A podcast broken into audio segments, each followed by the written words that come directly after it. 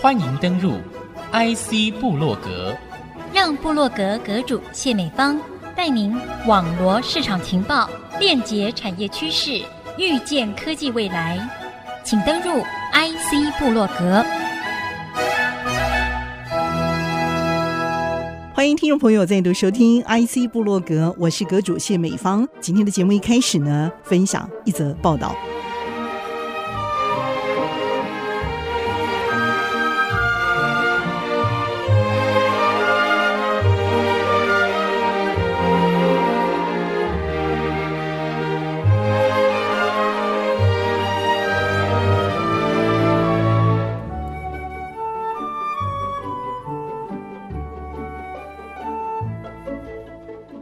全球正掀起 ChatGPT 聊天机器人热潮，而国内事实上也正着手布局台湾版的 ChatGPT。国内第一家进驻主科的 AI 晶片厂内能创办人暨执行长刘俊成就表示，台湾要打造属于专属的 ChatGPT 是可行的，而在资源相当有限的情况之下，则需要采用 AI 晶片。内能在二零一五年成立于美国圣地亚哥。是主科第一家专门研发 AI 晶片的公司。创办人刘俊成表示，ChatGPT 烧钱速度相当快，建构硬体得耗资八亿美元，一次训练费用要达到一千两百万美元，光是一年的营运费就要高达六十亿美元。而 ChatGPT 采用适用于打游戏、画图像的绘图晶片 GPU，台湾要打造专属版本，则得采用性能成本比 GPU 更便宜的 AI 晶片。耐能事实上在两年前就推出正式支援 Transformer 的 AI 晶片。刘俊成说，Transformer 就是 ChatGPT 的杀手级功能，比目前主流 AI 技术多了持续性识别和群体识别，精准度也可以提升三到四成左右。AI 晶片就是专为 AI 所打造的晶片，但因为目前可以运用在 ChatGPT 的 AI 晶片尚未普及化。ChatGPT 暂时得使用 GPU 来进行 AI 的训练，而如果以能源效率做比较，刘俊成认为讯号处理器是中央处理器以及 GPU 十倍，AI 晶片则是 GPU 的一百倍。这家领先全球的边缘 AI 计算解决方案厂商耐能，已经在三月底进驻竹科新竹生医产业及育成中心，而成为竹科第一家专以研发 AI 晶片为主的公司。目前，香港首富李嘉诚旗下的维港投资，以及高通、红海、华邦、旺宏等大厂都出手投资内能。不只是全球领先的全方案边缘 AI 计算解决方案厂商，也是全球把 AI 晶片量产的主要公司之一。目前客户包括了松下、红海、汽车大厂等，员工达两百五十名，在台湾有一百八十名，美国则是有七十名 R&D 人员。目前为止，耐能也已经获得了超过一点四亿美元的融资计划。刘俊成进一步表示，ChatGPT 采用 GPU 进行运算，营运成本因此将居高不下。台湾如果要发展专属的 ChatGPT，要使用比 GPU 更便宜的 AI 晶片，因为性价比高。而内能在两年前推出的就是支援 Transformer 的 AI 晶片。可以立即把成本降到千分之一左右。我们的工作其实就是让这种 ChatGPT 可以普及，然后可以更便宜。所以其实对我们来讲是一个非常非常好的趋势，因为它其实让大家体验到说最新的这个 Transformer，它真的可以改变我们 daily life，然后让我们 AI 更普及化到每个人生活里。至今啊，就是耐能的晶片其实已经普及到四大领域：Edge server，然后呃车子，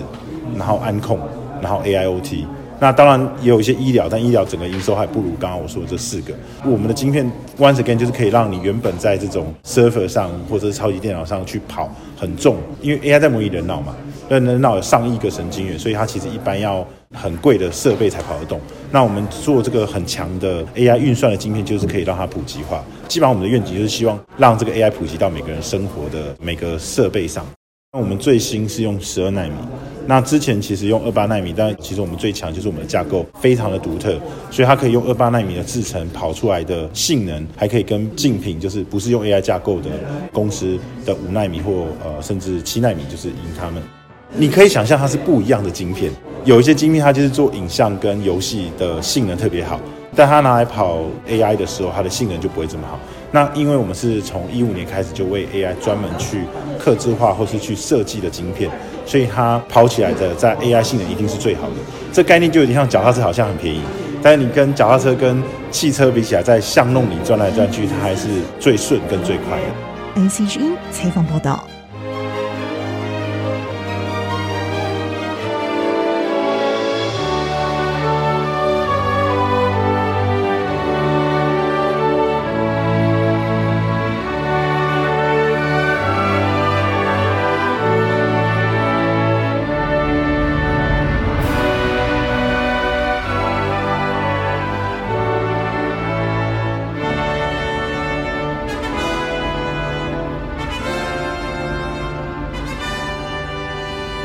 阁主呢，今天非常开心啊，能够在透过我们的这个 AI 前缘的这个晶片的开发，引介台湾非常重要的一家耐能智慧股份有限公司创办人刘进成博士来到节目当中，和听众朋友来好好的分享。博士您好，各位听众朋友大家好啊，主持人好。当我们在听到聊天机器人这个产业供应链可以在台湾被正视。我们期待的是，在前缘的这个 AI 晶片上游的这个设计开发，我们是不是做好了蹲点工作？有内能这样的一家公司啊，我们非常期待在这个地方可以投入。一开始的时间，跟我们听众朋友来说明一下，内能智慧是拥有什么样的一个核心专利跟实力的一个公司。那么，因为你们的设计 IC 的晶片的设计上游能力非常的强，也已经受到国内的许多。前段设计公司的这个注目而投资，用实际的行动来支持你们，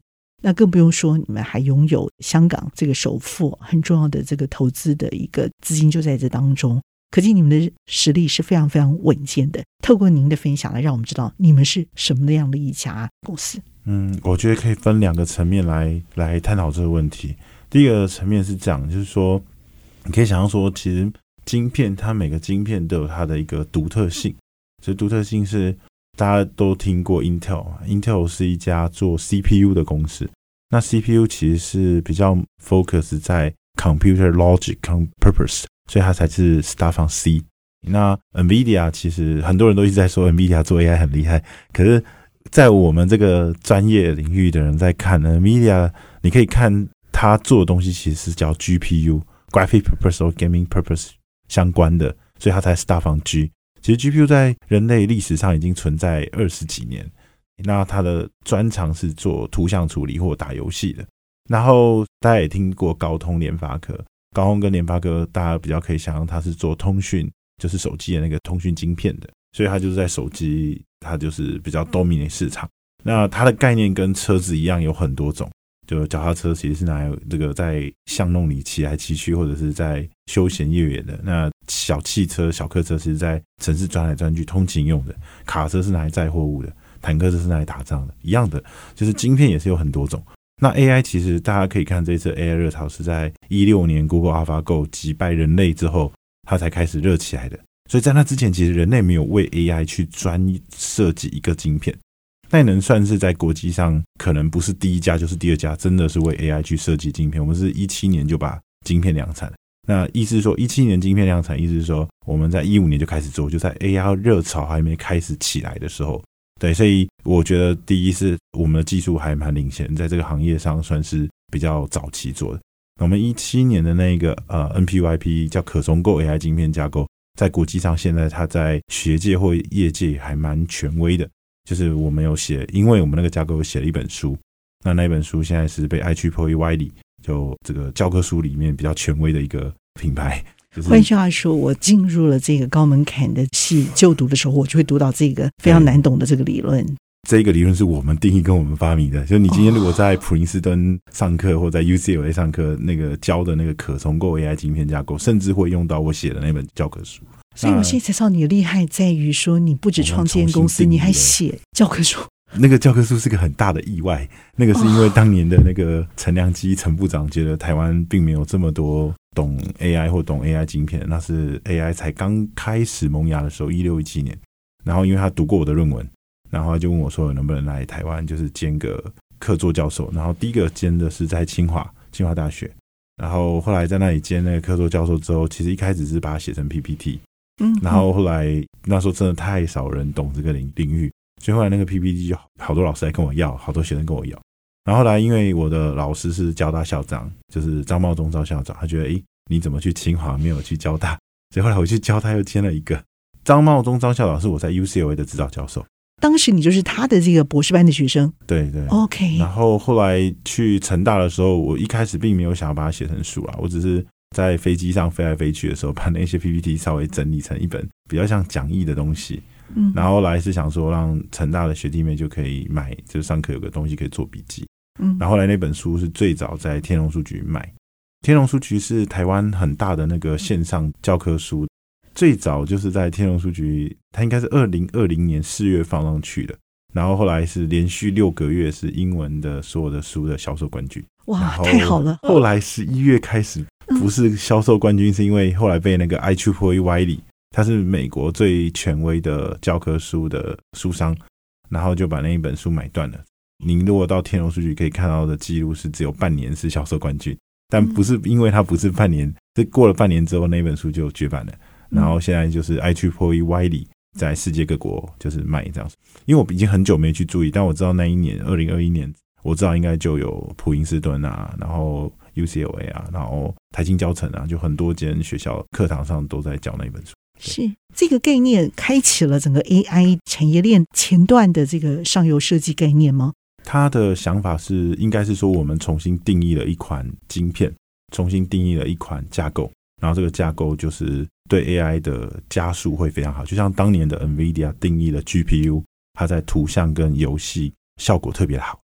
在量产上，这个可重构晶片架构从二零一七年我们在市场推出到现在，其实它真正在产业界量产也超过一点二亿颗了。哦，对，所以它在业界也蛮权威的。那后来在两年前，IEEE 达林顿，达林顿是发明电晶体的人，电晶体之父，这是一九六八年就开始有了讲那。那一年我们有得到 IEEE 达林顿奖，所以其实，在西方国际界也还蛮认可我们这个架构。那今年年初我们有得到 IEEE CT Associate Award，这样。哇，一连串的这个 跌宕起伏。我们节目其实非常的精彩，但需要休息一下，休息片刻，稍后回到 IC 部落格。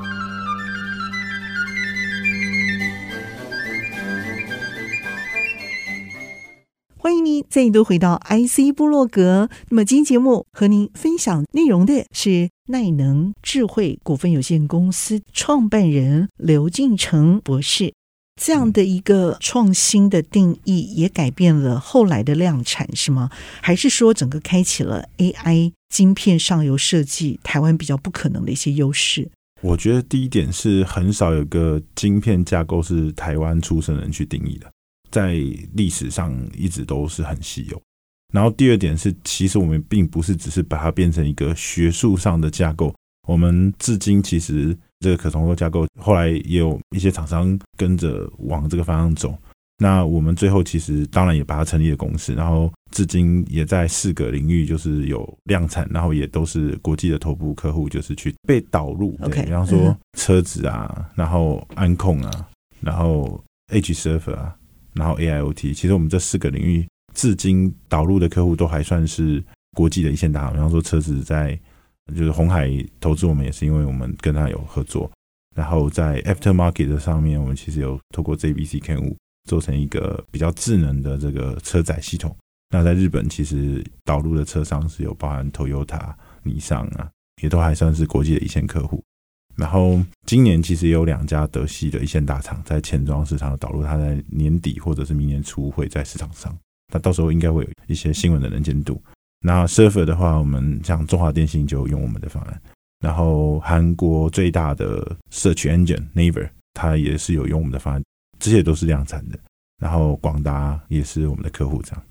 为什么可从事架构会引发了这么大的一个热潮，甚至像一个革命一样，它带动了一些啊。量产的一个热潮，甚至我们现在所熟知的一些晶片的上游设计，都往这样的一个方向来走。包括我们的车用晶片，包括我们许多的一些 IC 上游的一些晶片，都是往这个方向来走。它一定会有一些象征性或突破性的这个意义。还有它的门槛究竟有多高？为什么会这样子来大量定义后来的一些产品？我觉得这又回到刚刚说的第二个切入的点，就是说，其实大家对 AI 还在一个探索期，从甚至更早，在一五年我们刚成立公司之前，从一二年到现在，其实 AI 的模型或者是主流模型，其实有一直在改变。比方说，一二年比较有名的一个神经网络叫 AlexNet，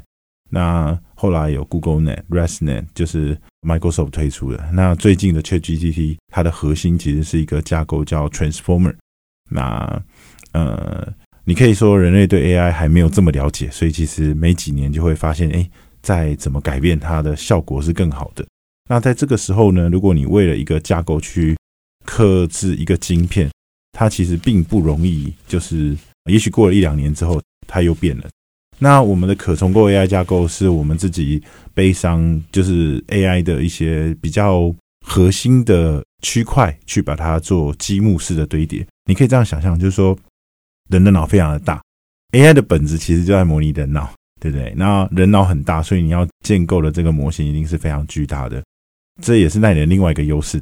啊。那因为很大，所以一般你建造这么大的模型的时候，一般就是很贵很贵的机器才跑得动。这也是为什么现在 Chip GPT 它的成本这么高，它在跑一次训练需要一千两百万美金。对，听起来是非常惊人的。然后它在购置那个硬体的成本是八亿美金。跑一次多久啊？呃，训练哦，训练可能是大把个月这样。一整个月，对，那有人说他的营运的每个月，嗯、就是大家在搜索他所需要花的电费，一整年累积是六十亿美金，哇，这都是天价，对.所以你可以想象说，呃，这么贵的东西，那我们就在想说它怎么能普及，对不对？嗯、那当现在大家也在说台湾要建自己的 ChatGPT，但我们行业内的也都知道，这个除非政府很有决心，真的要投很多很多钱，不然其实很少有台湾的公司可以去做这样的事情。所以我觉得总结论来讲说，就像我刚刚说，人脑很大，那人脑很大，建的这个模型很大。那我们的想法是说，既然很大，那如果你要花一个很大的成本去把这个模型全建了，或者是全跑了，你在晶片的设计角度上，你也要做一个非常强的晶片，才能去支持这个这么大的脑的这个跑。这样，这也是为什么就是 ChatGPT 要花八亿美金去买这么多 GPU 来跑。这样，那我们想法是说，可是你可以看到脑其实。很大部分时间，它可能有百分之八十是 idle 的，就是有人说爱因斯坦就是你的脑的这个利用率特别的高，所以爱因斯坦才这么聪明。那我们就想说，那你真的有需要建这么大的脑吗？这是第一个问题。那第二个问题是，人的脑其实有很多不同的区块，对不对？有视觉区，然后有嗅觉区。那视觉区可能就是一个圆圆的、很像柚子的形状，在你的脑的中间。然后那个呃，听觉区可能就是一个很像香蕉的形状，但在比较前部的那个地方，我们就想说，如果你能产生出一个可以变形的这个小的模块，它可以在这个时刻把它组成这个嗅觉区，然后下个时刻我把它拆掉，然后再拿这些小积木再组成这个视觉区。那在不同时刻里，你所需要建的模型其实它很小，小小的一块，它相较于整个脑，它可能不到十分之一的资源。那这个，我觉得它这是我们想说的这个可重构晶片架构的核心概念，就是我们觉得 AI 神经网络一直在变，那我就只拿这些神经网络最常见的几个区块去把它硬体化，去把它架构化。那在这个时刻，它如果要来跑语音识别的神经网络，我就拿这些积木去把它堆叠成语音识别神经网络的应用。那它的面积相较于你建所有的好大一块，它可能是比较小的，然后它又很灵活。下个时刻我可以把它拆掉，然后再来做这个影像识别的这样，这样子的架构，刚刚就说了，因为神经网络一直在变，那明天可能又产生另外一个 X 区，然后它的区块的形状又不太一样，所以你不需要再去为了那个去固定化的产生那个硬体啊。另外想法是说，那你做出来这一块也会相较于建整个脑比起来还是小很多。这样听起来好像越来越像人类了，越来越灵活聪明，对不对？对。好，我觉得听到你这样的一个分享，会让我们期待对于你们这家公司哦，扮演着上游的这样的一个呃脑区块的这个部分的一个主导，它的一个创意变化会更加期待。我想请教一下，你们公司主要的这个核心的这个区块事业区块，也就是在您所说的这些 AI 的这些上游的一些设计，这个主导吗？目前我们还是把它晶片化，晶片化了之后，就是还是主要导入四个领域为主了。就我们的营收来源主要还是从 H server，就是比较小型的伺服器，嗯，然后到车里面的 AI 化，然后再到安控，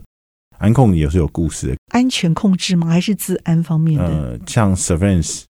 安控也是有，就是当时创业的时候，在二零一六年，台湾其实当时有发生了两个比较重大的事件嘛。那一个事件是小灯泡事件，一个是郑杰杀人事件。那两个事件其实就是后来新闻都有报道说，其实，在那个 Surveillance camera，就是在捷运或者是国小旁边的那个安控的 camera 里面，其实他们都有录到郑杰去买刀啊，或者是拿刀在那个附近晃来晃去，或小灯泡的凶手就是拿刀在校园里走来走去。可是就是没有人去做 survey，或者说做检测，或者是警察没有发现。嗯、应该是说，你到你家大楼的时候，其实你大楼的楼下那个伯伯他也不会二十四小时盯着那个荧幕看。对。对，所以我们就想说，如果这些 surveillance camera 上面如果都有个 AI 系统，他如果发现一些异常行为，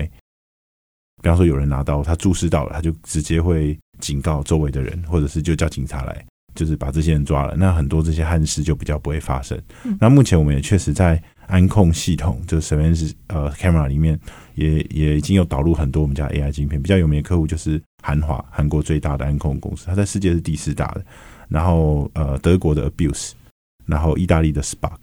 那台湾的 VivoTech 精锐，这些都有导入我们的方案。OK，太好了，嗯、非常的谢谢我们的耐能智慧股份有限公司的创办人刘俊成刘董事长精彩的分享，谢谢，谢谢大家。IC 部落格，我是谢美芳，和我们的刘俊成董事长一起在频道上和大家 say goodbye，拜拜，拜拜。